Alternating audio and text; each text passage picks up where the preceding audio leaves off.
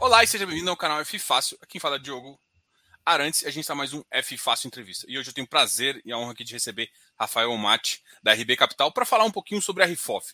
E a gente sabe que a, os FOF são muito legais de falar, porque a gente vai falar basicamente sobre o mercado todo. Então, se você também tiver uma dúvida em relação a mercado, o Rafael aqui vai poder te ajudar. Mas hoje o foco é sim falar do, do ativo, o RFOF, que é o, uh, o ativo aí uh, que a gente está querendo falar aqui da RB Capital. Rafael, muito obrigado aí por aceitar o convite de falar aqui com o canal. Seja muito bem-vindo novamente aqui, já é a segunda entrevista. Você é um cara aqui muito bem-vindo aqui, que entende bastante o mercado. Seja muito bem-vindo, Rafael. Muito obrigado, Diogo. Novamente aqui é um grande prazer aqui estar tá, tá aqui com você, falando com seu público aqui, é um canal aqui muito muito carinho, a gente tem muito carinho aqui na, na, na, casa aqui da RB, né? Porque eu sei que não sou só eu aqui que né, já participou aqui, que gosta de estar tá participando aqui junto no seu canal. Não, com certeza. A gente já falou com, com o Marcos, com, uh, com, com o Mauro, com todo mundo aí da, do time de vocês, e vocês são sempre muito bem-vindos aqui. Uma casa que a gente sempre conversa bastante. E esse comunicação, essa comunicação é sempre muito importante, que dá para a gente pelo menos para mim, a gente, eu aprendo muito com vocês. Muito obrigado aí, até por abrir esse, é, essa, essa questão. E vamos falar um pouquinho de mercado, né? Eu acho que uh, o mercado imobiliário, a gente falar de iFix hoje, está vivendo um cenário ímpar, assim, né? Uh, o mercado ele, ele tem se comportado de forma, vou dizer aleatória, mas bem complicada de, ser uma, de fazer uma análise, as curvas tão estranhas aí. A gente vê um cenário político complicado, a gente vê um cenário mundial complicado também. Como é que você enxerga o mercado imobiliário? Assim, vamos até focar não tanto em curva de juros, mas como é que você enxerga o mercado imobiliário? Assim, pensando em ciclo imobiliário e depois encaixando um pouquinho do que você enxerga para o iFix também, em termos de, ó, pô, ele tem espaço para crescer. Como é que vocês, você pensa em relação a isso? Perfeito. É, então, deixa eu começar assim pelo, sua última pergunta, depois eu entro na, na, na primeira, né? Então, como a gente está olhando o mercado imobiliário, né? Eu acho que né, você conhece muito bem que tem vários subsegmentos né, do, do, do mercado imobiliário, mas como um todo, a gente continua bastante otimista, tá? Primeiramente, porque é, é graças, a, né, é, é, graças à vacina também, a gente está vendo aí é, que a vacinação está tá dando efeito, principalmente né, na, no número de contágio, de morte, isso que eu acho que é o, é o indicador mais importante né, que a gente tem aqui hoje no Brasil, é, para a gente estar tá mais animado aí com relação ao futuro e o futuro do, do setor imobiliário, né? É um setor aí que foi duramente né, impactado aí pela, pela pandemia, né?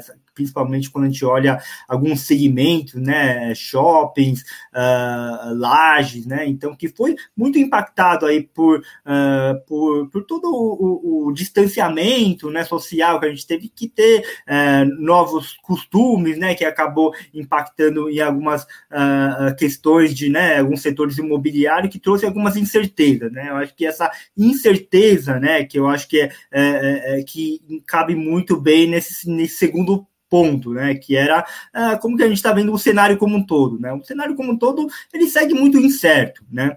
Ah, primeiramente por causa da inflação, né? A inflação aí que está incomodando ah, não só o nosso cenário aqui imobiliário Brasil, mas como o mundo todo, né? A gente está vendo essa pressão inflacionária sendo um fenômeno global, né? E não algo que é exclusivo ao Brasil. Então, é, isso que traz, eu acho que, uma, uma incerteza aí no curto prazo, é, a questão da alta de juros também acaba impactando, né? A gente não acha que é o melhor é, balizador, né, para os fundos imobiliários, mas ele acaba tendo impacto muito em função aí de é, custo de oportunidade, né? Eu acho que esse é o, é o jeito que a gente uh, acaba interpretando é, essa alta de juros impactando os fundos imobiliários, tá? É, mas eu acho que o que está né, afetando, principalmente quando a gente olha o IFIX, mercado secundário, é muito em função desse. Uh, uh, desse pano de fundo, né, dessa incerteza, desse ciclo de alta de juros, né, até onde a gente vai uh, subir, né, vai ser até 8, 9%, né, a inflação até, né, até que mês ele vai continuar pressionando, até que uh, essa alta de juros vai ter realmente o efeito de uh, desacelerar essa inflação, né, então essa incerteza do curto prazo é o que eu acho que está impactando hoje, principalmente é, essa pressão aí no mercado secundário. Mas quando a gente olha os fundos imobiliários, principalmente o tijolo, quando a gente olha os fundamentos imobiliários, a gente está vendo uma melhora, né? Uh, não só uh, dentro dos escritórios, né? A gente tá, na nossa empresa a gente está vendo cada vez mais, né? Uh, movimento de gente, né? Não só da nossa empresa, mas de outras empresas também. Faria Lima, né? Restaurante também está começando a ficar mais cheio, né? Shopping, né? A gente já começa a ver shopping já bem tá mais cheio do que é. antes, né? A gente já começa a ver alguns eventos, né? Da cidade ocorrendo, né? Então, tudo isso eu acho que são indicadores positivos, sim, né? Para o cenário uh, uh, do mercado imobiliário como um todo. Legal. E assim, vida de FOF não tá fácil, né? Eu acho que tem, inclusive aqui nos comentários já tem cotista, eu entrei no IPO e tudo mais, mas isso também é, um, é, é uma questão que a gente, que eu coloquei aqui para a gente conversar um pouquinho, né?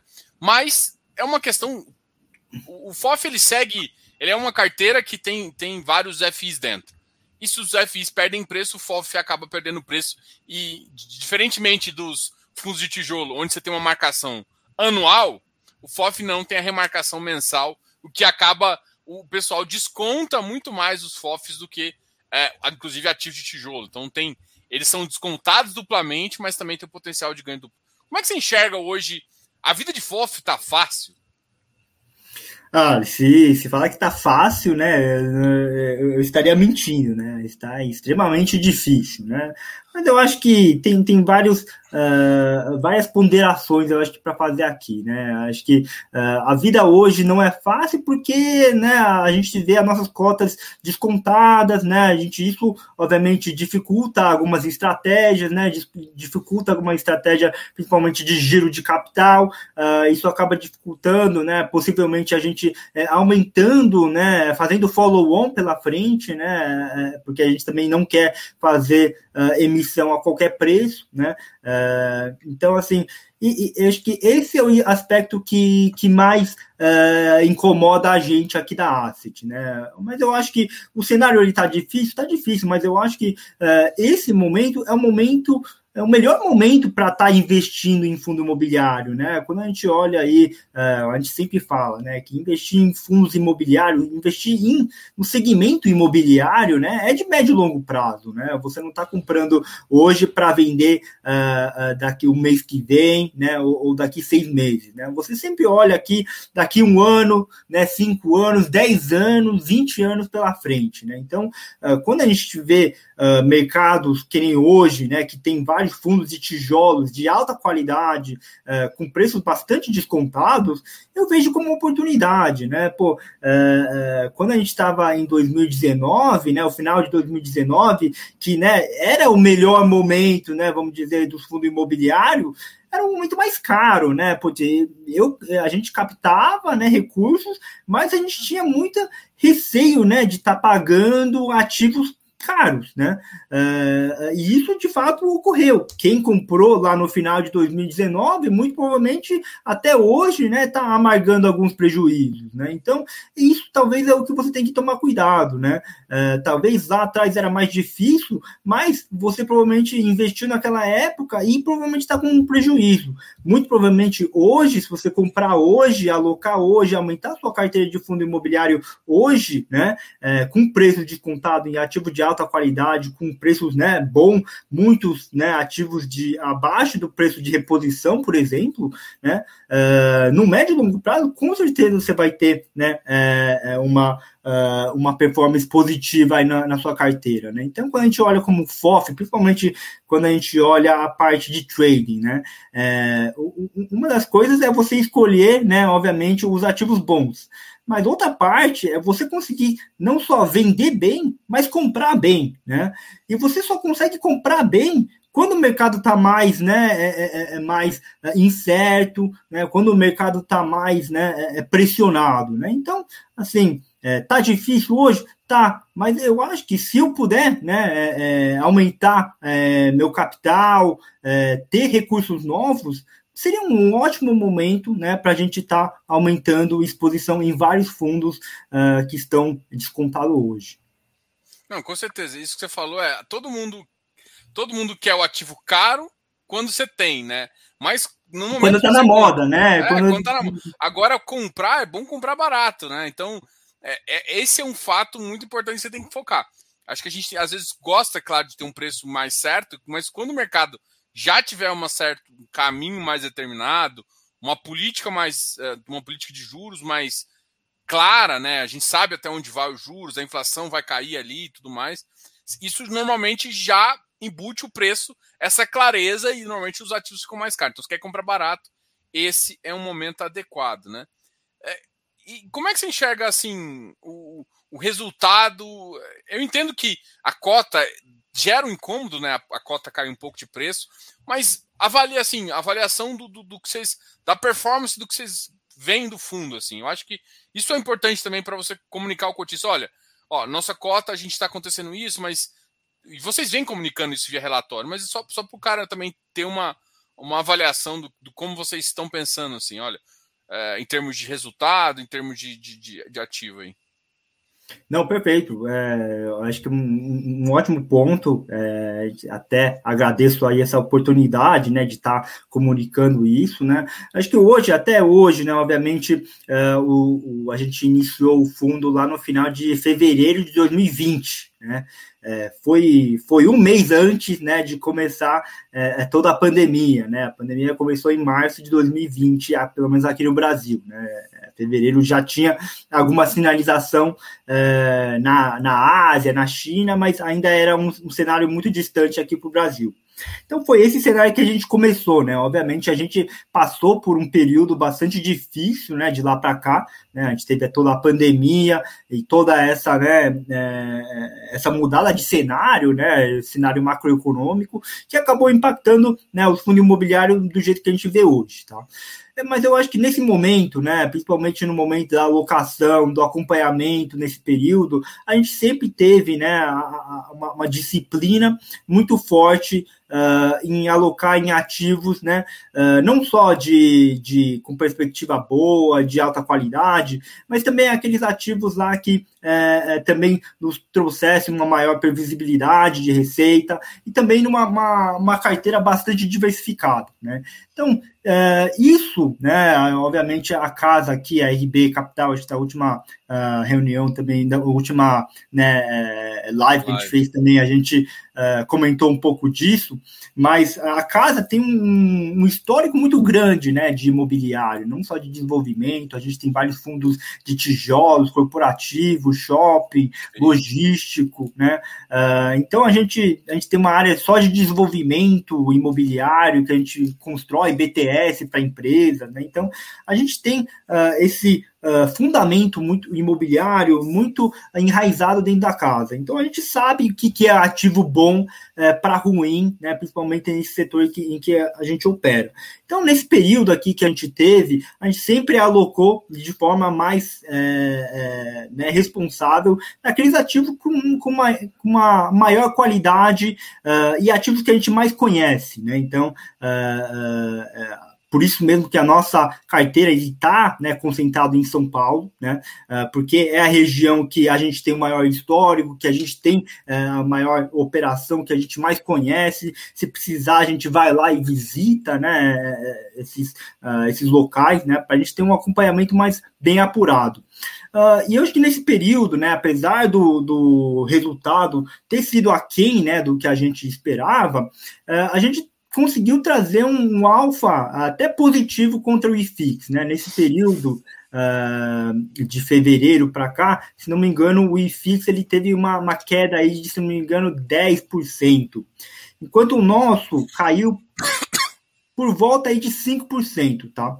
Isso na cota patrimonial. Então, uh, isso o quanto que o nosso, os ativos, né, nossos fundos caíram e o que, que a gente conseguiu distribuir de, de, de dividendos, tá? Então, essa diferença, né, que a gente compara aí com o IFIX, teve uma, uma diferença aí positiva, tá? É, de 5%. Isso também, depois de todos os custos né, que o fundo tem, é, toda né, a ineficiência, vamos dizer, do FOF, mesmo assim a gente conseguiu trazer resultados aí acima é, do mercado em geral. É legal. Esse gráfico aqui, próximo, né? Esse é o próximo, se não me engano. Esse aí é o do, do retorno a mercado. Eu que é de cima, acho que você pulou ele. Sobe ele um pouco.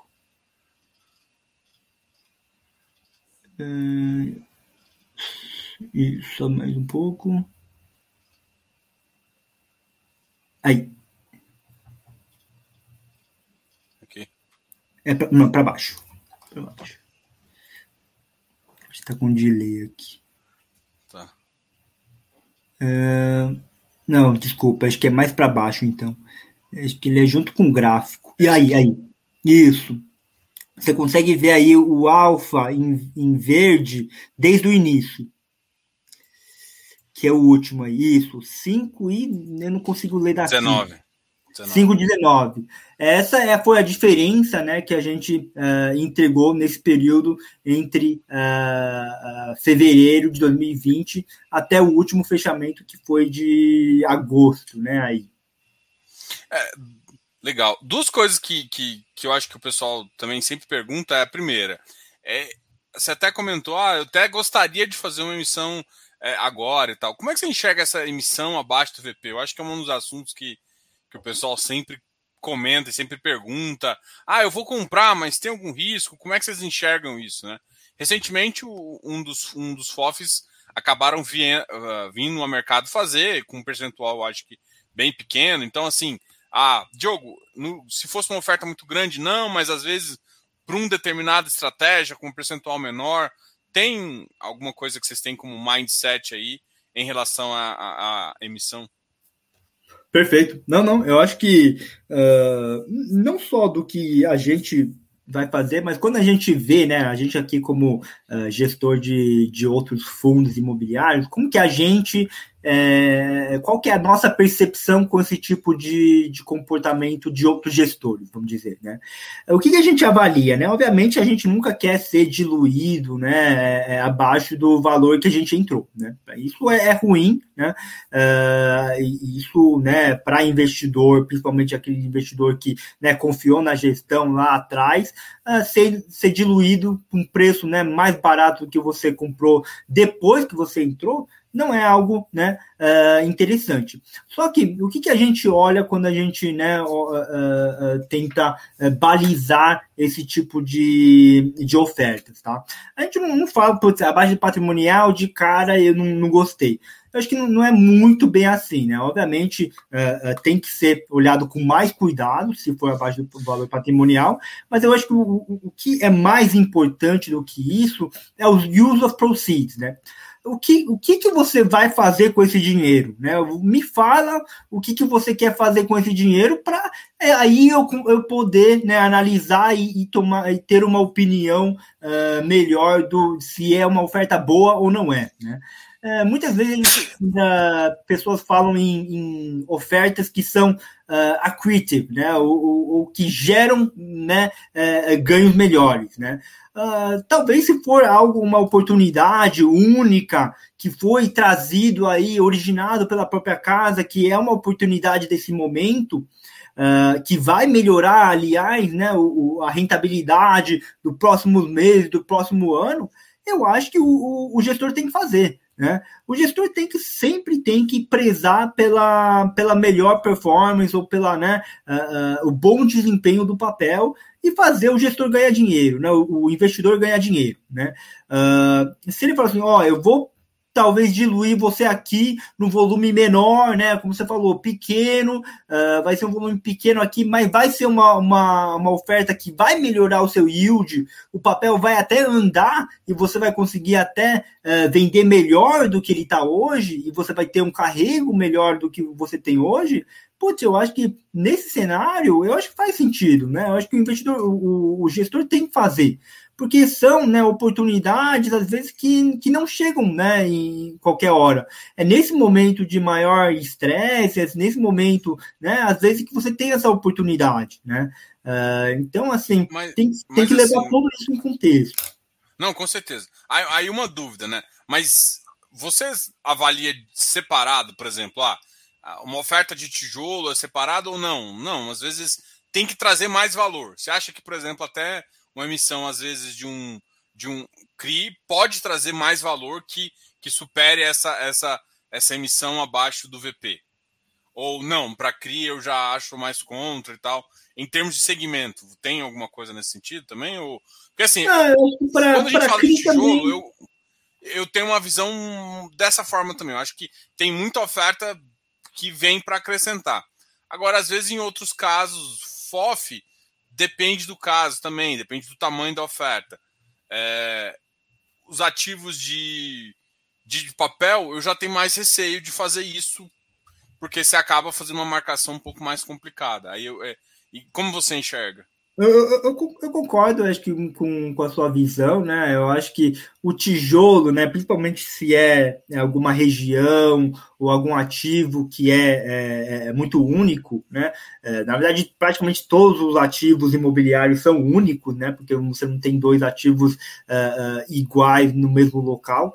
Uh, mas, né, acho que os tijolos são ativos muito mais difíceis de você originar, né? Eles são muito mais únicos, né, e, e mais ilíquidos do que papéis. Papéis é papel, né? O nome que fala, é o papel que você pode tradear aqui, comprar é, pela B3, pela CETIP, né? Se for um, um CRI, né? E você pode comprar e vender, né? No, dia seguinte, né? São ativos muito mais líquidos, né? Obviamente menos líquidos que alguns ativos uh, como ações, né? Por exemplo, mas são ativos mais líquidos, né? Então, eu acho que eu acho que talvez eu concordo com você que para papel eu acho que talvez não tenha tanta esse, esse apelo, mas para tijolo, né, principalmente quando é algum ativo aí que você trouxe alguma oportunidade que você precisa né, fechar aí, uh, tem um tempo para você né, dar uma resposta, para você fechar, eu acho que né, é, nesses, nesses casos faz sentido. Mas mesmo acho que em papel, né, se você tem algum, algum deal né, é, interessante, alguma originação boa, né, é, é, que veio só para você, que outras casas não têm né, acesso, putz, eu acho que se for algo que realmente vai trazer valor para o fundo, vai melhorar o resultado do fundo, eu acho que são, são né, é, é, na sua medida, né?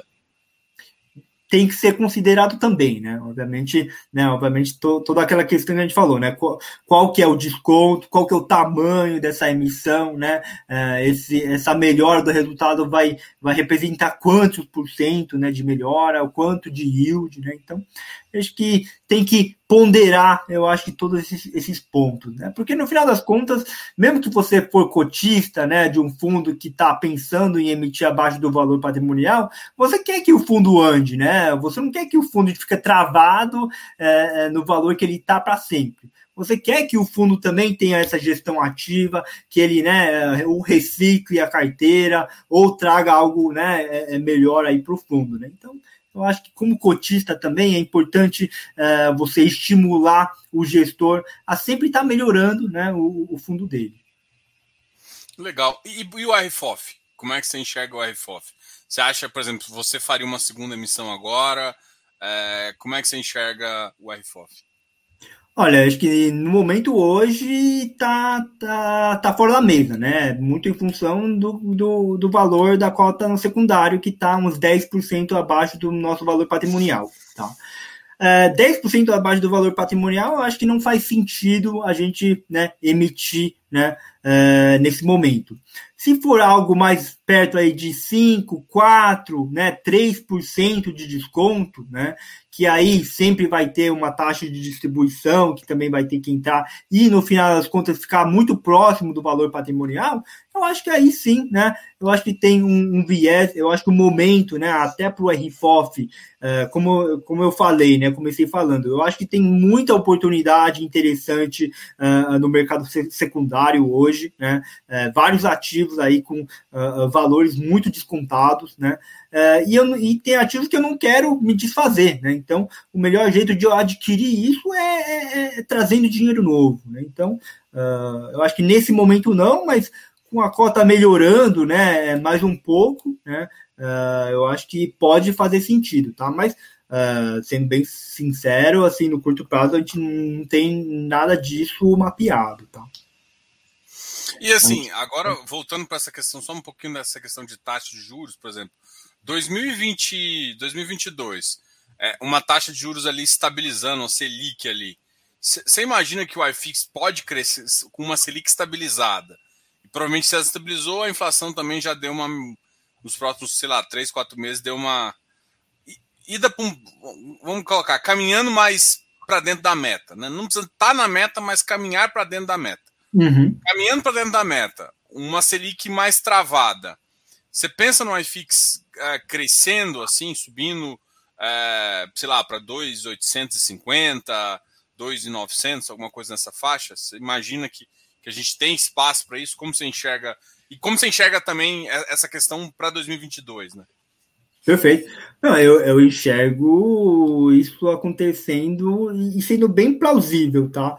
Uh, mas, obviamente, eu acho que não só a inflação e, e Selic, né, que é algo que a gente precisa olhar, mas também o crescimento econômico, né, o PIB, né? Então, uh, a inflação vai estar controlada, a Selic também vai estar mais estabilizada. Mas como que a gente vai estar em termos de crescimento de PIB, né? Como que vai estar o nosso Brasilzão, né? Uh, a gente vai estar num, num ciclo, né, de crescimento, né? A gente vai estar é, num ciclo mais virtuoso né, da economia, né? Se sim, obviamente, fundo imobiliário é um que vai andar com certeza. Né? Uh, eu acho que outro ponto também que também tem que colocar nessa equação que você trouxe de inflação e juros é a, a curva, né, o NTNB mais longo, né, vamos dizer, que é um, pouco uh, uh, não só a questão de inflação e juros, mas também a questão fiscal né, do Brasil. Então, de novo, né, voltando para o nosso Brasilzão, mas Brasilzão é um governo. Né? como que a gente vai estar tá em termos de, de, contas públicas? Né? a gente vai estar tá, é, respeitando o teto mesmo mesmo, né? É, a gente vai estar tá, né, é, é, trazendo esse é, de volta né, aquela agenda reformista que a gente né, estava imaginando no, no, início né, do governo uh, Bolsonaro. Né? Uh, então, eu acho que é um pouco disso aí que a gente também tem que ter mais clareza, né? porque eu acho que hoje o nosso problema não é só inflação e juros, né? também temos outras questões. A dívida né? pública crescendo. Dívida pública, incerteza sobre, sobre qual que vai ser a, a política do governo né? daqui, daqui um ano, né? É, é, já temos a eleição, né? É, então, eu acho que é, é isso que está atrapalhando um pouco esse cenário de curto prazo, né? Mas eu acho que uh, a gente conseguindo né, é, é, é, olhar um pouco além desse horizonte, né, de curto prazo, vamos dizer, de um, dois anos, eu acho que olhando para o horizonte né, de cinco anos, que deveria ser o ciclo imobiliário que você geralmente olhe, ah, eu acho que a gente tem bastante espaço aí sim para uh, os fundos imobiliários andar. Tá? Se o IFIX ele vai voltar para os para os 2.800, 3.000 pontos, né? É, eu acho que também, obviamente, isso também vai, vai entrar na equação, mas hoje eu acho mais difícil isso, por quê? Porque hoje mais de 40% do IFIX é de fundo de recebíveis, né? Uh, aonde eu enxergo o maior upside, né, em termos de valor de valor da cota? é nos fundos de tijolo, né? Eu acho que o fundo de, de recebíveis, né, que é o fundo de CRI, ele sempre deve estar negociando perto do valor patrimonial, tá? Porque é, é, é, é esse, esse é o nível do risco uh, que você está correndo naqueles, naqueles créditos, né? naqueles riscos de crédito que você está uh, entrando naquele fundo imobiliário, seja ela high yield, seja ela high grade, tá? Uh, então, assim, eles deveriam, né, obviamente, é, é, tem essa discrepância que a gente está vendo hoje, né, de vários fundos de CRI com ágios bastante elevado, muito em função do nível de dividendos muito alto que eles estão pagando hoje, tá? Uh, mas eu acho que no médio e longo prazo isso deve se equalizar mais perto do valor patrimonial. Enquanto né, o que a gente vê de upside que pode andar, né, é na verdade o fundo de tijolo que, na verdade, andou perdendo espaço dentro do IFIX. Né? Então, para o IFIX andar mais, não só os tijolos têm que andar, mas também eles têm que começar a ganhar mais espaço dentro do IFIX de novo. Entendi. É, tem que ser falando, né? Porque os ativos de, de, papel não vão, não vão ganhar 200%. Não, vai, não, ele não deveria andar, né? 5%, né? É, sei lá, em, em é, algum... é, até 5%, 10% é possível esperar, mas não ele pode, pode andar. Anda 20, eu... 30, 40, igual um, um tijolo que está bem descontado Exato. andar. Né? Tem, tem tijolo que tem espaço para andar 20, 30% fácil, né? Ah, e é. o caso do RB, o de vocês aí, o RBCO. O RBCO. Para andar mais, no mínimo ali uns 35%, assim, só voltando Só um para voltar para o patrimonial, exato, exato, é. para voltar para o valor de lado de avaliação do ano passado, né? Então, esse, esse é, é para a gente isso, isso é muito claro, né? A gente até, até falando ainda de corporativo, né? A gente vê uma, uma discrepância muito grande entre os valores que estão realmente sendo negociados, né? de tijolo, né? Uh, e o valor sendo negociado no secundário, né? Então a gente vê muitos fundos imobiliários de alta qualidade, né, sendo negociado aí perto de 10 mil metros quadrados, uh, em regiões boas, né? Enquanto a gente vê negociação uh, né, nas regiões aí de Faria Lima, Chuquizaidan, sendo negociado aí a 20, 30 mil metros quadrados. Né? Então, essa diferença aí para a gente é, é, muito grande, né? E isso deve se fechar aí em algum momento. É, assim, você tem PVBI no seu portfólio, né? Temos. É, eu vou, não sei se você não quiser responder, não responde, mas eu estava pensando aqui. Como é que você enxerga, por exemplo, por exemplo, o ativo é bom, fundamento é bom, é claro que o ativo é, tem um valor muito mais próximo. A gente está vendo os ativos na Faria Lima ser negociados, inclusive ganhando valor, né? Você vê o caso do Malzone pegando 38 mil e lá vai cacetado metro quadrado. Então, uhum. ativos que estão próximos das Faria Lima, você, você, imagina que todo mundo dá uma valorizadinha ali, né? O PVBI tem um, claramente ativos assim. E aí entra o, o fator CPI, o fator ali da Prevent Senior. Como é que você pensa é, a racionalização disso, né? Por exemplo, é, ah, se, se acontecer qualquer coisa, como eu confio muito no tijolo, eu aumento posição. Como é que você não quero que você conte essa estratégia exatamente, mas eu queria só para como é que um investidor deveria racionalizar isso, né? É, uhum. É, fale, eu sei, eu sei, que você tem uma visão de gestor, mas como que você explicaria para um, um, um cara racionalizar? Porque assim, o ativo é bom, ele caiu no preço por conta de uma CPI que não tem nada a ver com tijolo. Ah, a empresa pode correr risco de crédito, pode ser que. Sim, mas eu estou comprando o tijolo, né? Como é que você racionaliza isso e você explicaria para os investidores como racionalizar essa, essa visão? Perfeito, não. Não, eu acho que é, é algo que a gente, obviamente, acompanha assim também, uh, porque, né, obviamente, você está no contrato lá é, é, com o cliente, né, contrato de locação, aí você tem um risco, né, desse cliente, né, eventualmente, né, se, se a situação piorar muito mais, mas tem que piorar muito para isso acontecer, que ele, né, acabe não honrando, né, o contrato que ele, que ele tinha estipulado aí dentro do do seu fundo, né?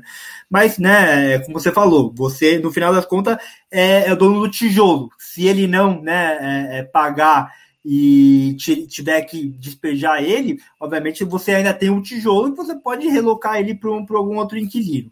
Mas eu acho que além disso, né, eu acho que um, um trabalho aqui que a gente, como gestor, tem que fazer muito, uh, e acho que isso é muito comum em todo tipo de, de gestora, né, não só de fundo imobiliário, mas uh, outras assets, né, outro tipo de fundo também uh, tem que fazer essa análise. É, é sempre tentar uh, distinguir o que, que é o que, que é barulho, né? Uh, e o que, que é realmente fundamento, né? É, a gente vê aí que né, o Prevent Senior foi colocado dentro de um, de um CPI, né, que obviamente tem seus né, interesses é, políticos, né, vamos dizer. Né? Então, é, a gente sabe que talvez não tudo que eles estão falando lá né, realmente aconteça, ou né, no final das contas, o CPI pode até não acontecer nada. Né? É, então, assim, é, até que extremo você vai? Né? Então, Obviamente você tem que colocar isso como risco, você tem que monitorar isso, temos, mas a gente não vai tomar uma decisão em função de alguma, algum barulho político, né? Se a gente começar a realmente ver alguma deterioração no fundamento daquela uh, da Prevencênia, putz, estão perdendo muito cliente, né? A receita está despencando, né? É, tá tendo um, um, turnover, um churning muito alto de clientes. Eu acho que esses são indicadores mais importantes do que o nome dele ser citado na, na CPI entendeu?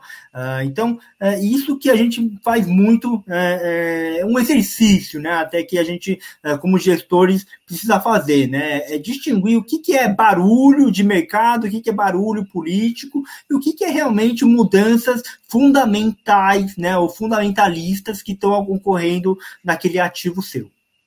É engraçado, eu escuto você assim, eu acho que talvez o pessoal não percebe, né? Mas é, é engraçado que você está falando de tijolo, é, um ativo de tijolo, mas você está falando de avaliação de crédito, né?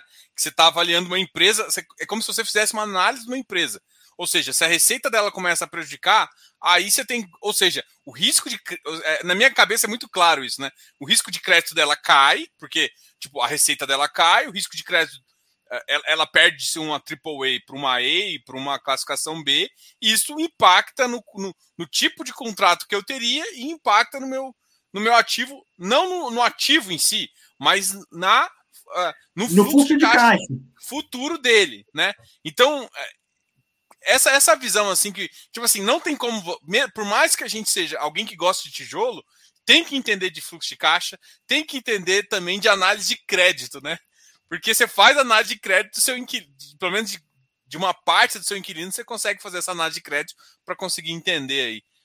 Sim. Que Não, quando a gente até, até alguns fundos de tijolos, né, que, que principalmente aqueles uh, build to suit ou sale leaseback, que são todos uh, fundos que só têm é, contratos atípicos de longuíssimo prazo, esses fundos ele assimila muito mais como um fundo de CRI, né, um fundo de crédito, do que de fato um tijolo, né? Porque na verdade, é, muitas vezes, né, você não está comprando, né, na, naquele ativo o só o tijolo, você está comprando, na verdade, aquele contrato, né? Você, você valoriza aquele contrato, né? Você tá, é, é, você gosta daquele ativo porque é, a Ambev está lá dentro, né? Porque a Natura está lá dentro e tem um contrato de 20 anos com a Natura, né?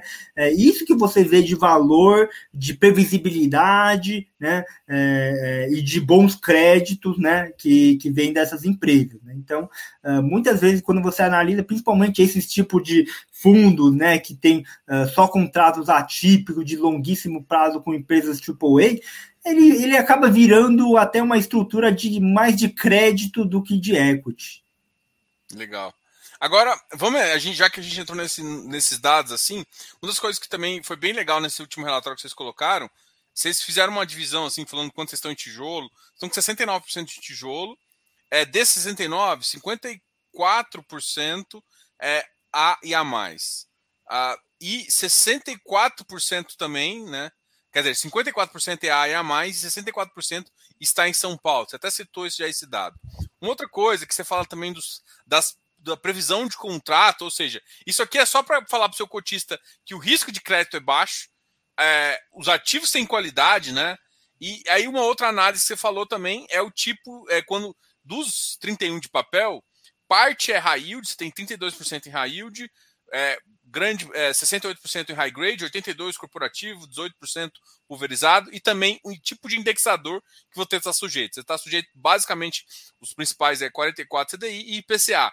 Isso mostra também que, por exemplo, você tem upsides naturais da, da sua própria conta, porque o CDI vai, a gente está numa faixa 6 e já está previsto pelo menos 8,25 aí tranquilamente aí, são 200% aí é, 200 bips aí de pontos em relação à taxa.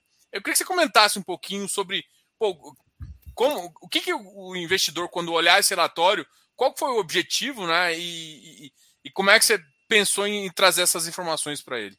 Perfeito. Não, acho que essa, essa página aqui também é, resume bastante a nossa visão, né? Por isso mesmo que a gente trouxe esse mapa, esses tipos de pizza, né? É, é, e gráficos é, para a gente é, ilustrar, né? O, a nossa posição, né? É, então, aqui a gente mostra que, que grande parte, né? Dos nossos ativos estão em ativo AA+. Isso aqui é tudo pela consultoria Sila, tá? Então, não é a gente que classifica. Então, é uma outra casa independente que fala, ó, esse ativo é A a, esse ativo é B, esse ativo é C, tá? Uh, e aí também tem uma parte lá que ele está relativamente grande, que é o NA, que é, é, que não tem a classificação. Isso não quer dizer que uma, uma são ativos são ruins, tá?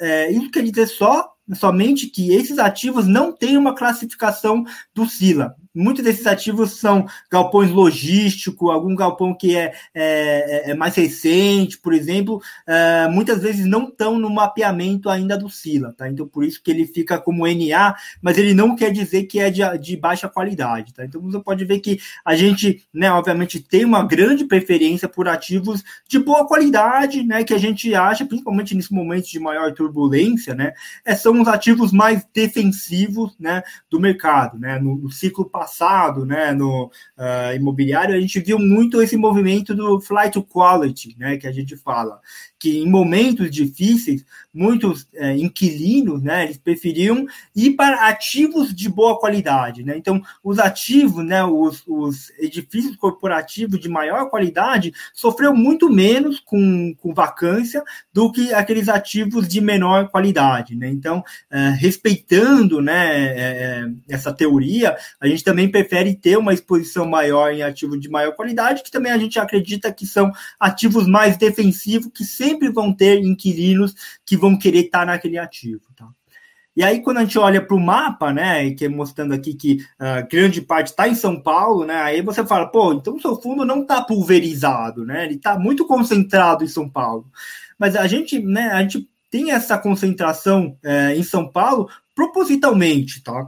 Uma porque, né, eu acho que é o estado mais pujante, né, do Brasil em termos de economia, em termos de atividade econômica. A gente também acha que, uh, em termos de vacinação, é o estado mais avançado, né, em termos de uh, uh, é, dessa saída, né, vamos dizer, da, da, crise, tá? Por isso mesmo que a gente também tem uma maior, é, uma maior preferência, tá, por, por esse tipo de, de setor, tá?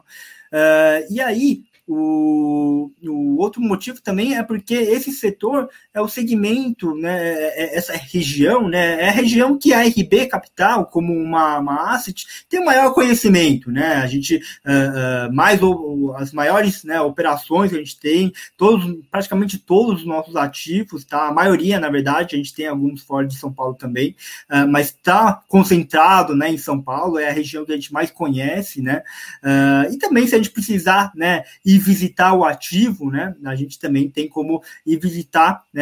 Uh, relativamente fácil, só pegar um carro aí e, e visitar os ativos, tá? Uh, e aí, com relação aos contratos de prazo, né? Então, a maioria aí com contrato aí acima de três anos. Isso traz aquela questão da previsibilidade da receita, né? Então, aqui mostra aqui que pelo menos 75% da minha receita, eu tenho uma previsibilidade de pelo menos três anos para frente, né? Então, quando a gente vai montar aquela, aquele fluxo de caixa, né, eu tenho uma, uma clareza relativamente boa de o que, que vai acontecer com o fundo daqui três anos. Tá? Uh, é, é, um pouco disso que a gente mostra aqui. E aí também indexador, né, GPM e PCA, a gente tem bastante uh, diversificado aqui. Pode passar aí para os fundos de CRI. Aí quando a gente olha para o fundo de CRI, por que, que a gente tem uma maior exposição em high, em high grade, enquanto todo o mercado está tá voando para o high yield, né? É, um, um dos motivos é porque a gente tem uma maior confiança com relação ao high grade, né? A gente acha que o risco retorno desse, desse fundo está muito mais atrativo do que o de high yield. O high yield hoje, né? Obviamente ele está na moda, mas ele está mais caro, né? Uh, muitos deles estão negociando com uh, valores, né? É, é, com ágios bastante elevados, estão correndo riscos maiores, né? E muitos desses uh, riscos, né? Que o high yield toma é de riscos pulverizados, né? O que, que a gente fala de riscos pulverizados? São CRIs, né? Que são feitos de várias dívidas de várias pessoas físicas, né? Ou de várias operações, tudo, né? É, embutido em uma opera, em um CRI isso é, acaba dificultando o nosso acompanhamento. Né? A gente tem uma, uma dificuldade maior de acompanhar esse tipo de CRI do que um CRI que tem como devedor só uma empresa corporativa. Isso que a gente fala de corporativo, né? Ah, o lastro desse, desse CRI é um tijolo com contrato de locação para Ambev, ou com contrato de locação para né, Natura, num exemplo que a gente tinha comentado. Nesse tipo de risco, a gente, a gente tem uma confiança muito maior de que esses ativos estão em boas, né, é, em bom estado, e se acontecer alguma coisa, a gente consegue tomar uma decisão mais antecipado, né? Os fundos pulverizados é muito mais difícil de a gente ter esse feeling uh, de quanto como, como que está a inadimplência, como que está as vendas, né, daquele, daquela operação, como é que está, né, é, é, o pagamento, né, daqueles, é, é daqueles CRIs, né. Uh, obviamente tem como a gente acompanhar isso, mas o fundo de corporativo é muito mais fácil a gente como gestor de é, é, FOF, né, que a gente não acompanha, a gente não origina, não estrutura, não compra esses ativos, a, a gente consegue mesmo assim ter um acompanhamento bom uh, desses CRIs. Por isso mesmo a gente prefere uh, riscos corporativos, né? Uh, e de novo, né? Assim, quando a gente olha o FOF, a gente não tenta só otimizar é, o retorno do FOF. Não vou só tentar explodir o meu yield do mês que vem. Eu sempre vou tentar melhorar o retorno reduzindo o meu risco, né? Então, um pouco do trabalho que a gente faz aqui. A gente reduz o risco é, de estar de, de tá muito pulverizado, né, nesse tipo de, de, de operações, né? É, e entrar em operações que a gente não tem uma visibilidade muito clara dela para frente, né? Uh, e também, de novo, né, comprar aqueles ativos que estão e não comprar aqueles ativos que estão negociando com ágil, né? Uh, esse é, é, o grande intuito. E aí, a nossa exposição tanto a CDI quanto a inflação, você muito bem disse, né? que é para a gente ter o upside não só né, na alta aí do, desse ciclo de juros, mas também né, proteger a, a, a carteira contra essa inflação aí que ainda está incomodando no curto prazo. Legal. É, um outro assunto aqui que eu acho bem interessante para FOF, que continua uh, sempre, o pessoal sempre pergunta, inclusive a gente tem uma pergunta nesse sentido aqui, como ponderar o ganho de capital? Assim, como que a gente consegue avaliar o ganho de capital? Porque você acabou de citar um, uma das coisas que é interessante, né? Tipo assim, nem sempre, o meu objetivo, é claro que é ganhar mais do cotista, mas às vezes eu não posso trocar todos os não é porque subir 1% que eu vou vender tudo, fazer um ganho de capital agora e te entregar. Porque eu estou perdendo, às vezes, 10% numa análise mais de longo prazo. Como é que é, pondera isso e, e, e também como é que você enxerga? Normalmente, por exemplo, só para dar um exemplo aqui, é, desde o começo do, do, fundo, vocês têm em média 23%, 23,1% de ganho de capital, é, parte do resultado é 23%. Em agosto, que foi, acho que, o último do último relatório, eu acho que você teve, inclusive, um dos menores, que foi 11,9. Também foi um mês muito mais complicado, um mês de queda. Como é que, como é que vocês enxergam isso? Eu acho que o ganho de capital nos FOFs é, um, é algo é, que faz parte do FOF, né? Acho que o FOF tem que ter esse giro, uh, tem que ter uh, uma das belezas né, do, do FOF é isso, que você consegue trocar de carteira uh, de uma maneira muito rápida e fácil. Né? Então, esse giro da carteira que a gente consegue também moldar né, a nossa, o nosso portfólio conforme o cenário vai desenrolando, né? Então, tudo que a gente comentou até agora, né, isso reflete na nossa exposição. Uh, mas eu acho que o, o, ganho de capital tem que ser algo mais é, algo que você tem que considerar como recorrente, tá? Uh, como que a gente baliza a questão do ganho de capital, uh, o que, que a gente vai exercer, né, vamos dizer, de, uh, de ganho de capital? Porque o ganho de capital, se você comprou bem e o papel andou, ele vai estar tá lá dentro do seu patrimônio do fundo, né? Ele só vai estar tá marcado o ganho de capital lá quando você de fato vender, né? então, quando que eu vou decidir vender, né? Uma é quando eu decidi que quando o fundo chegar num preço que eu acho adequado para vender, né? É, obviamente, nesse momento eu vou vender um fundo que está mais caro e comprar aquele que está mais barato, né? Esse é, é, o giro que a gente faz todo mês. Mas um, uma das questões que nos fez né, é, é, ter menos ganho de capital agora nesse último mês foi o fato que a gente tem um resultado acumulado é, é, do, dos meses anteriores. Né? Aqui você consegue ver, tá vendo esse ajuste na distribuição? Esse valor aqui, desse é, terceira última linha aqui que você está agora, é onde estão tá nossas reservas, né? A gente teve uma reserva muito boa no mês de julho, né? Que foi o primeiro mês do semestre, né? Uh, a gente teve um ganho de capital através de uma alocação que a gente tinha no Terra 11, que é um fundo que foi uh, recentemente liquidado, né? O, o, o Red AAA uh, adquiriu né? O, o, ativo, e o ativo que era negociado é, acabou sendo liquidado, e nessa operação a gente teve um ganho de capital muito bom né? E, e, é até legal a gente mencionar isso, porque no meio da pandemia a gente teve um, um ganho de capital relevante e um fundo de tijolo, né? Um fundo corporativo, né? No segmento que a gente estava falando aqui que mais sofreu né, nessa pandemia, né? Uh, então, mesmo nesse período, a gente conseguiu ter um, um resultado muito, muito interessante, né?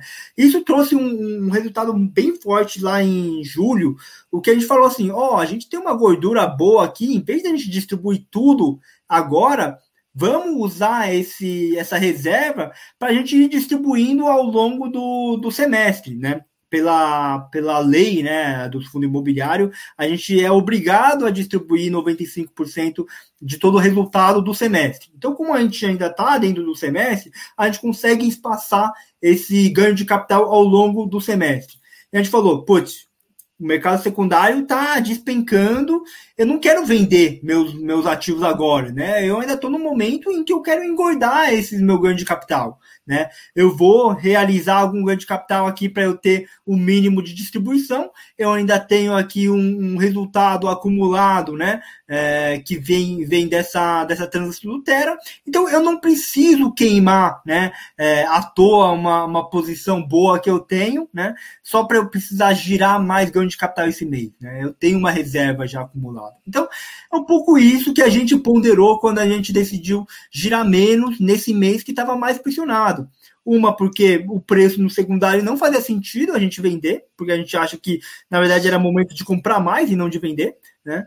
Uh, e segundo, porque a gente também tem uma gordura extra, né? Que uh, essas gorduras é para queimar nesse, nesse momento, né? É, então, é um pouco, um pouco dessa ponderação e a gente conseguiu estabilizar né, nosso, uh, nosso dividendo, apesar dessa queda aí no fundo imobiliário, o nosso dividendo manteve-se né, estável né, ao longo desse todo esse período e a gente está entregando o dividend yield aí, se você pegar no mercado secundário hoje, tá, tá dando quase 9%, na, na verdade é acima de 9% se você pegar é, o, o, yield né, anualizado desse, desses últimos, dessas últimas distribuições, tá? Tá algo em, em torno de 9,5%. Uh, tem uma, tem uma pergunta aqui, eu, eu acho que essa pergunta que é interessante, é, até pro, que eu vejo, eu vejo a pergunta e eu já até vou fazer um comentário em cima. A pergunta é a seguinte: por que o ganho de capital é tão pouco? Não tem 100 milhões, no relatório consta 22% de FIs em, uh, ah, 28% de FIs uh, ah, de outros em outras carteiras. Aqui eu acho que, eh, em relação a isso, eu acho que tem um pouco. Porque tem alguns fundos, uh, outros FOFs, né? Que tem uma estratégia mais clara de giro de carteira. Então, é, é só. Não é, é só falar ao pessoal também que primeira coisa que você tem que entender é a cabeça do gestor. É muito claro o estilo do Rafael aqui e tal. É, cada gestor ele tem um estilo e, e se você Lê o relatório, você vê, você vai ver isso. Então, assim, é, eu vou até deixar o Rafael responder aqui, mas é só, só, você, só como é, ajudar vocês a interpretar o mercado. é um papel aqui, só para falar. Então, assim, nem todos os gestores, é, igual o Rafael falou aqui, é, é, um dos papéis do FOF, sim, entregar um pouco de ganho de capital. Mas se é um percentual maior ou menor, vai depender do objetivo do fundo. Tem um objetivo que tem um carrego maior tem um objetivo que tem giro maior. Então, tem, tem gestor que fala claramente que o objetivo dele é, é, é ter giro de 70% da carteira em dois, três meses. O que é muito para um. Não é, um, não é o perfil aqui desse fundo. Mas eu vou deixar o Rafael responder aqui para.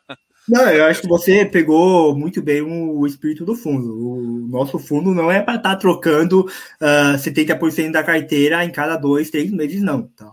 A gente aloca nos fundos, a gente escolhe um por um, né? Faz aquele cherry pick lá dos ativos, porque a gente vê perspectiva boa de, de médio e longo prazo. Né? A gente olha né, o fundo uh, uh, mirando desinvestir só daqui cinco anos, né, da, após o ciclo imobiliário inteiro uh, daquele papel. Tá? Então, uh, o nosso, quando a gente investe em algum fundo imobiliário, a nossa, nossa intenção não é girar, flipar ele já é, no mês seguinte, tá? Muito pelo contrário, a gente olha sempre é, é, olhando muito o fundamento é, de médio e longo prazo. Tá? Mas, obviamente, como a gente é o FOF e mercado né, mexe no secundário todo dia, todo minuto, né, é, tem movimentos, a gente sempre vai é, fazendo os ajustes, tendo, tentando aproveitar distorções de mercado, aproveitar é, arbitragens né, que o mercado também traz, né, oportunidades de curto prazo que o mercado também traz, e a gente utiliza isso. Isso eu acho que, é, é, é, é apesar de não ser algo né, de longo prazo, essas arbitragens faz parte também né, da, da nossa gestão. Né?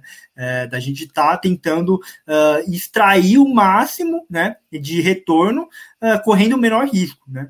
Arbitragem é o quê? Né? Você ter risco, uh, você ter retorno sem correr risco. Né? Isso que é arbitragem. Então, esse tipo de, esse tipo de operação que a gente gosta de você ter um retorno com um risco muito, muito baixo ou até zero de risco, né? É, porque, de novo, né, nosso papel aqui é de é, aumentar o retorno, mantendo o, o risco é, mais controlado né, possível. Tem uma pergunta aqui também, é, que eu, assim, no relatório de vocês, vocês não sei se, se ele está naqueles 22% menor, mas aqui o Fiz New Papers, que está sempre aqui no canal, falou assim: o FOF tem um RSI em sua carteira. Talvez dá para você ver pelo trimestral ali, algum, algum, talvez tenha uma percentual um pouco menor ou está diminuindo, não sei. É, poderiam comentar sobre a visão que possuem sobre o RSI e seu potencial de desempenho? Ah, eu quero entrar agora no assunto FI de papel da carteira, né? Você tem mais ou menos é, 30,5 de FI de papel. Então, o, o RSI está dentro dessa carteira? É, não, tá?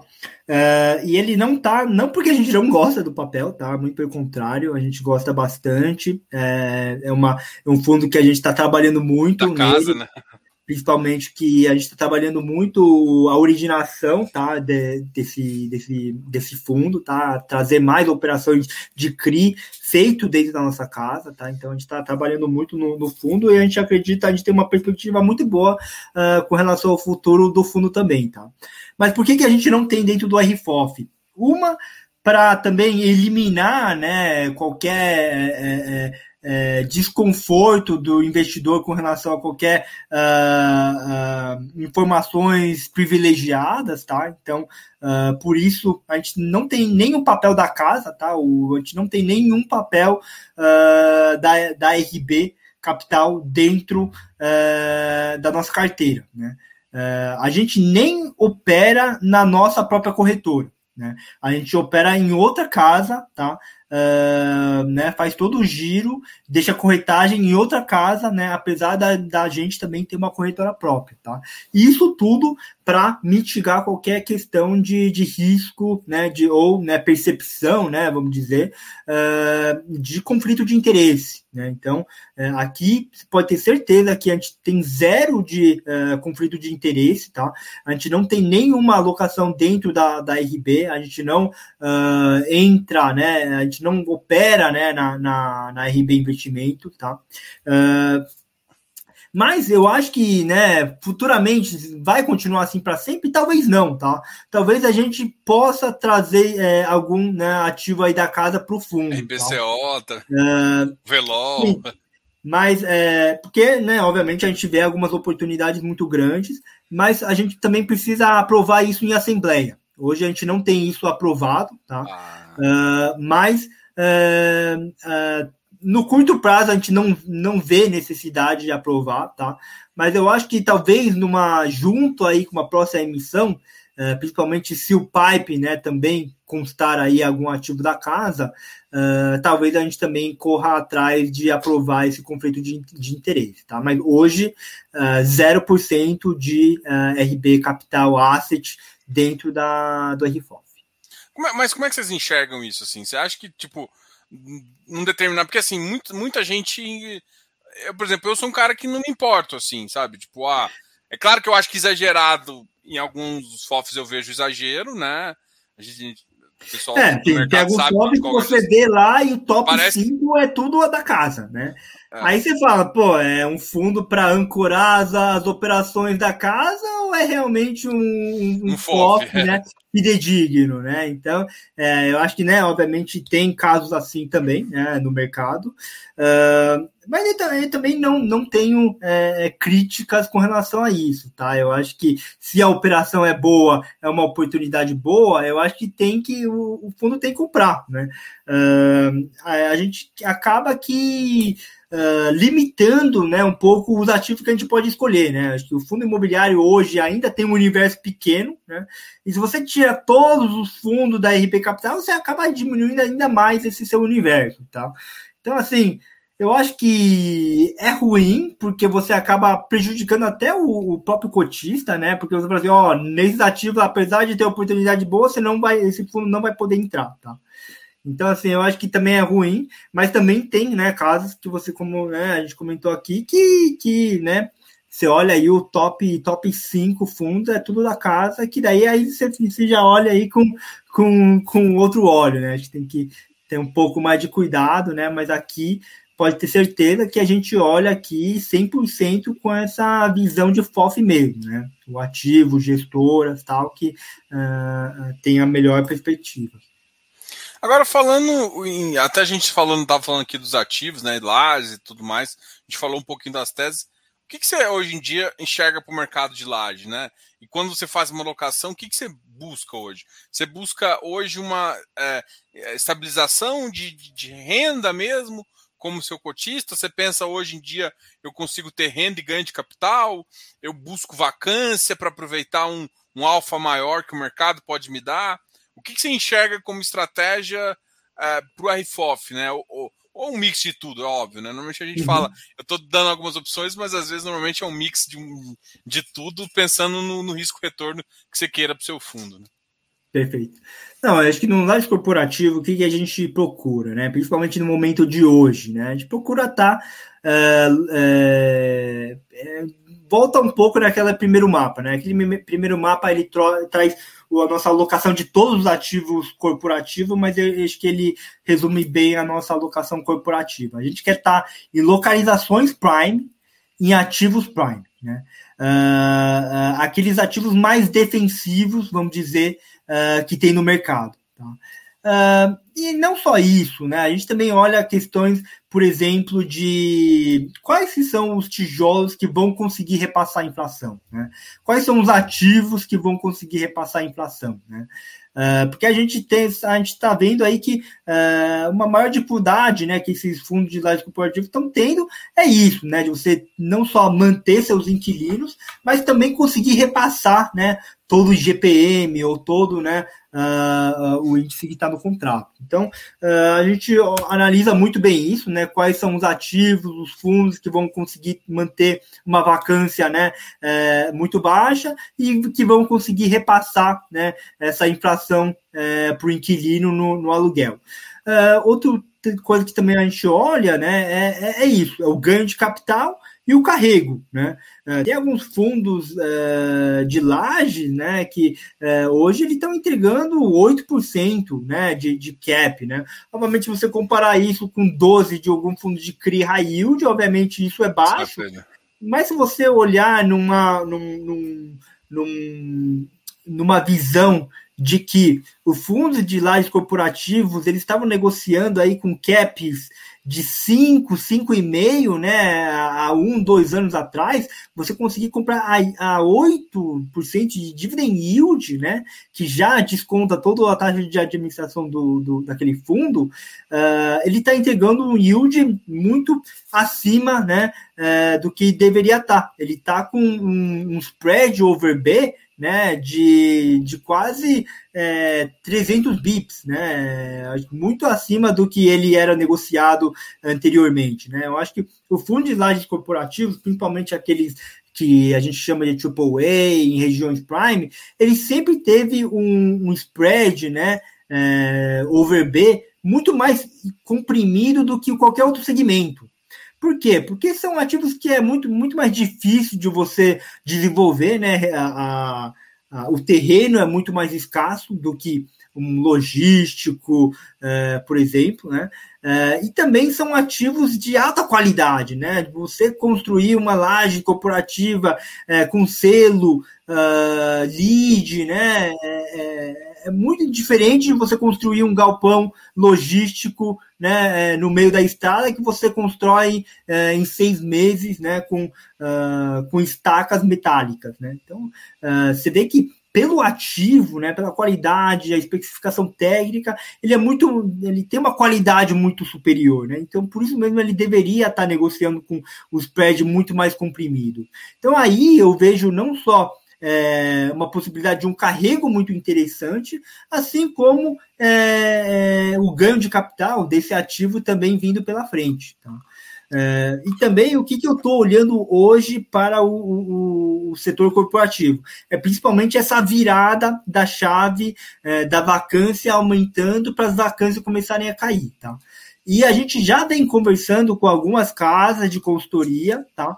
E talvez esse terceiro trimestre, que acabou em setembro, seja o primeiro mês de absorção positiva após é, a pandemia, tá? Então, após a pandemia, a gente teve quatro trimestres consecutivos, né, de quedas uh, uh, no, na, na, de alta, né, na vacância, né, com absorção negativa, e aí, nesse terceiro trimestre de 2021, a gente vai ter, muito provavelmente, tá, ainda precisa fechar os números lá das consultorias, mas a gente vai provavelmente fechar o primeiro mês de absorção positiva em São Paulo mas absorção positiva com baixa de vacância, porque, porque surgiu novos prédios, né? O River One está tá no terceiro trimestre, então liberou mais aula. Pode ter, pode ter absorção líquida positiva, mas mesmo assim ainda a vacância não cair tanto.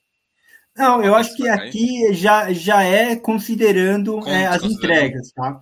Uh, mas assim, nem tanto pela, pela quanto que ele vai reduzir de vacância, mas muito pela, pela essa mudança de tendência, né? É, a tendência virou, né? É, é, até como você analisa gráfico, né? Pô, a tendência estava só de aumento e começou a reverter. Essa reversão de tendência que eu acho que é o primeiro indicador nosso que deixa a gente mais animado aí com relação à perspectiva, né, do setor pela frente. Tem uma. É, a gente já tá, passou de uma hora, tem muito mais perguntas, mas vou fazer uma do que o pessoal está falando aqui. O Fios New Papers também está perguntando o seguinte: é, você, vocês pensam em colocar o valor da, do preço médio, a posição, essas coisas, sem ser só a porcentagem no relatório, uh, ou não é interesse? Porque assim, é foda, assim, alguma, algum, alguns gestores gostam, outros não, alguns falam que pô, quando eu for vender fica complicado, o cara sabe que eu estou com carrego negativo. O que vocês pensam sobre colocar preço médio em relação na sua carteira? Uhum.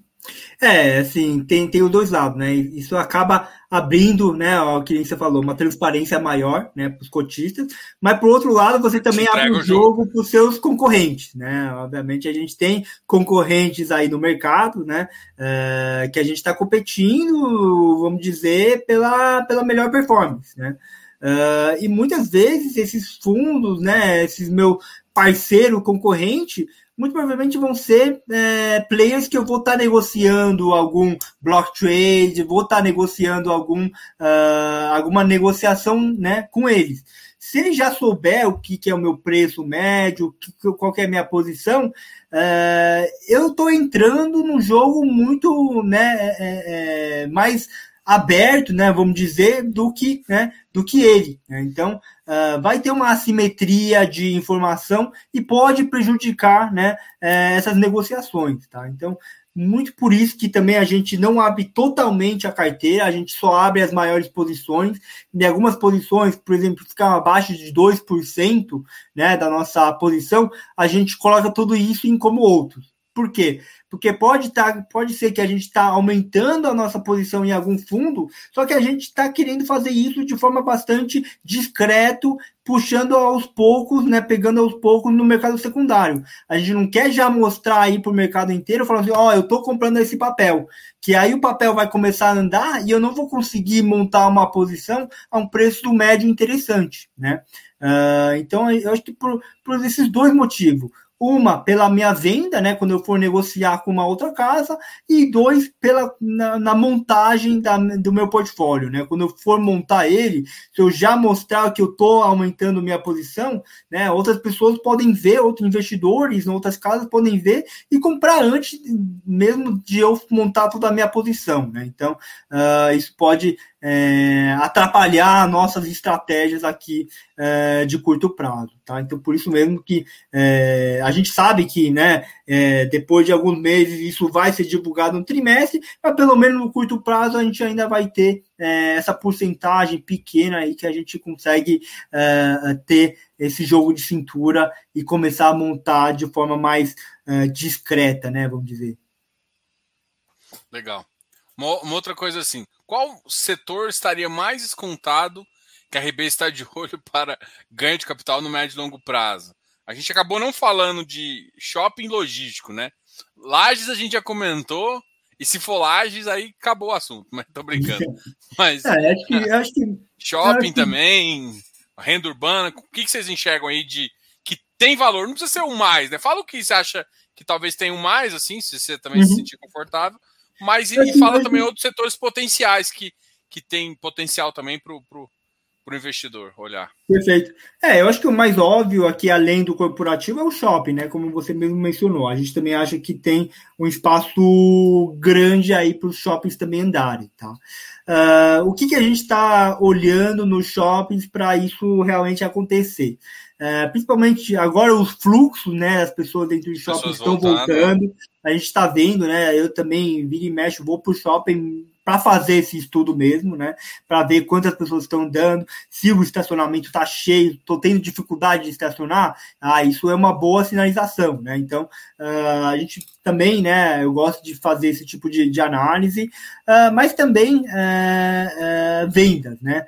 Uh, e também a saúde financeira dos inquilinos, né, que é o lojistas, né. Quando a gente olha a operação de shopping, né, a gente olha toda uh, os players, né, o administrador do shopping, você tem as lojas, você tem os lojistas e você tem os clientes que, que né, é, circulam uh, dentro do shopping. Então a gente já cobriu a parte dos clientes né, que estão circulando e que estão voltando mais. A gente está vendo que de fato né, o e-commerce não destruiu os shoppings, né? Uh, o, os shoppings continuam ativos e, e continuam cheios. Né? Acho que o Brasil brasileiro, né? Acho que já falei isso um pouco no último, na, na última nossa live, mas brasileiro, né? É, é o paulista, né, especialmente, né, considera o shopping a segunda praia dele, né, que é onde eles vão se reunir com famílias, amigos, né, onde tem é, um espaço público, vamos dizer, né, com segurança, né, é, infelizmente, né, a gente aqui no Brasil ainda a gente tem uma, uma, uma carência, né, por espaços públicos com segurança, com ar-condicionado, né? É, e acaba que o shopping acaba que né, toma esse espaço, né? É, e, e, isso de fato continua, é, é, é é, ativo, né? Mesmo durante a pandemia. e aí a gente agora está vendo esse movimento de volta aí da, do fluxo. E agora a gente está começando a ver a melhora das vendas dos lojistas, né? E isso vai acarretar no quê? Né? De novo, toda aquela análise que a gente estava falando de lajes corporativas. Então, aqui agora os, os clientes estão melhorando, vendas melhorando, o, o lojista melhorando, isso vai melhorar o quê? Ah, o pagamento de aluguel, né? E o fluxo de caixa daquela operação, né? Uh, o contrato de aluguel, né? Não sei se as pessoas aqui da que está assistindo conhecem, mas o contrato de aluguel de lojista é muito diferente de um contrato de corporativo ou logístico, né? Ele tem uma parte que é uma, uma um aluguel fixo, né? É, que nem o seu aluguel de, de residência, por exemplo, uh, e ele também tem uma variável que ele varia conforme a sua vendas uh, naquele, naquele shopping, né? na, na, loja, naquele shopping que você está uh, ah, alugando. Então, tem uma parte que é fixo e variável. A parte de variável, que é a parte mais interessante do shopping, né? Que é onde ele consegue repassar a inflação, é onde ele consegue né, é, é, é ter um, um, um spread né, de, de aluguel que ele consegue colocar em cima dos, dos lojistas, né? E isso vai acontecer quando? Né? Quando os lojistas já tiverem com uma saúde financeira boa e conseguem estar tá pagando uh, e estar tá tendo uma, uma venda muito forte a gente está vendo que a inflação, né, é, ele está tendo até um impacto positivo nos shoppings, porque quando você olha as vendas nominais, né, quando você olha em valor nominal, ele já está com um valor positivo contra 2019. Muito disso, obviamente, é a inflação, né, que encareceu os produtos tal, mas é, quando você olha a receita nominal da operação como um todo, também está melhorando.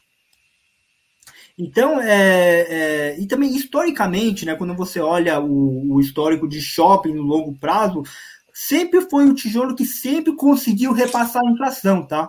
Até mais do que corporativo, até mais do que logístico, o shopping, né? Por ter essa atração, por ter essa, é, por lojistas, todo mundo quererem ter sua loja no shopping, ele sempre conseguiu é, repassar mais do que a inflação no seu aluguel?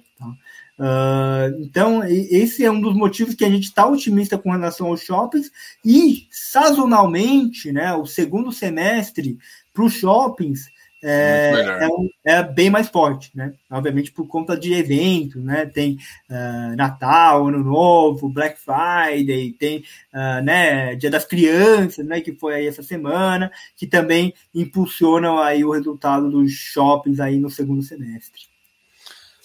Rafael, show de bola, cara. Obrigado aí. É, a gente até tem tinha muito mais assunto, mas vamos deixar para a próxima.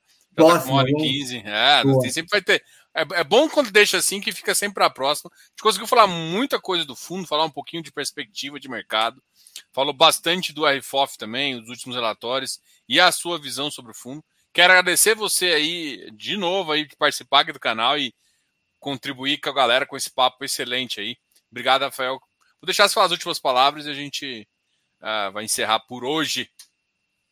Muito obrigado, Diogo, novamente aí, é um grande prazer aí é, da gente, não só é, aqui o nome da RB Capital como um todo, aqui tá, é, tá podendo ter esse espaço aqui, né, junto aí com os investidores, investidores, é, investidores não, cotista, né, é, a audiência, né, que tem muito interesse, né, no, no setor uh, e pelo, pelas perguntas, né, a gente consegue ver que são uh, pessoas, investidores aí que uh, acompanham, né, muito de perto, né, o, o o mercado, então isso, isso é muito positivo, e você dá isso a, a nossa uh, nosso canal para a gente ter esse contato direto com esses investidores, que muitas vezes a gente tem muita dificuldade de acessar né, uh, esse público. Então eu queria agradecer aí uh, novamente você aí para estar tá dando aí essa nossa oportunidade é, e também está falando um pouco aí da nossa estratégia, do nosso fundo, é, da nossa cabeça, né? Esclarecer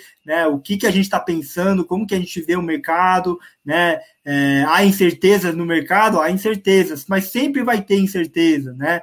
É, e eu acho que o momento né, de maior incerteza, maior turbulência, né, também traz muitas oportunidades, né? Então é isso que a gente também está tá vendo, né? É, não só é, tendo uma alocação bastante consciente, conservador, é, com qualidade, né? mas também né, é, olhando essas oportunidades aí que o mercado também traz nessas, é, nesses momentos mais voláteis. Não, show de bola, Rafael. Obrigado, obrigado aí. Com certeza a gente vai. Vocês vai, você vai voltar aqui, não só você, o pessoal da RB, mas você especial, você deve voltar aqui para a gente falar mais sobre esse sobre a RFOF. Pessoal, muito obrigado. Os dados da RB ficam aqui embaixo. A gente coloca não só as informações do Rafael também, mas o, o, site da RB, que tem um site lá para o RFOF bem legal, onde tem os relatórios e tudo mais. A gente é, tem a pessoal... IGRI também, que é, é, muito prestativa aí, respondem uh, rapidamente aí a qualquer pergunta que você tiver. Então, aqui a gente também gostaria de deixar o nosso canal aqui aberto aí para qualquer um que quiser entrar em contato com a gente uh, e esclarecer qualquer dúvida que vocês tiverem. Disse, disse tudo aqui. E esses dados estão tudo aqui na descrição do vídeo. Qualquer coisa, acessa aí e mande um e-mail pro pessoal. O pessoal é sempre muito solícito lá. Galera, uhum. muito obrigado a todos. Não esqueça de se inscrever aqui no canal e até mais. Falou! Valeu! Tchau, tchau. Boa noite.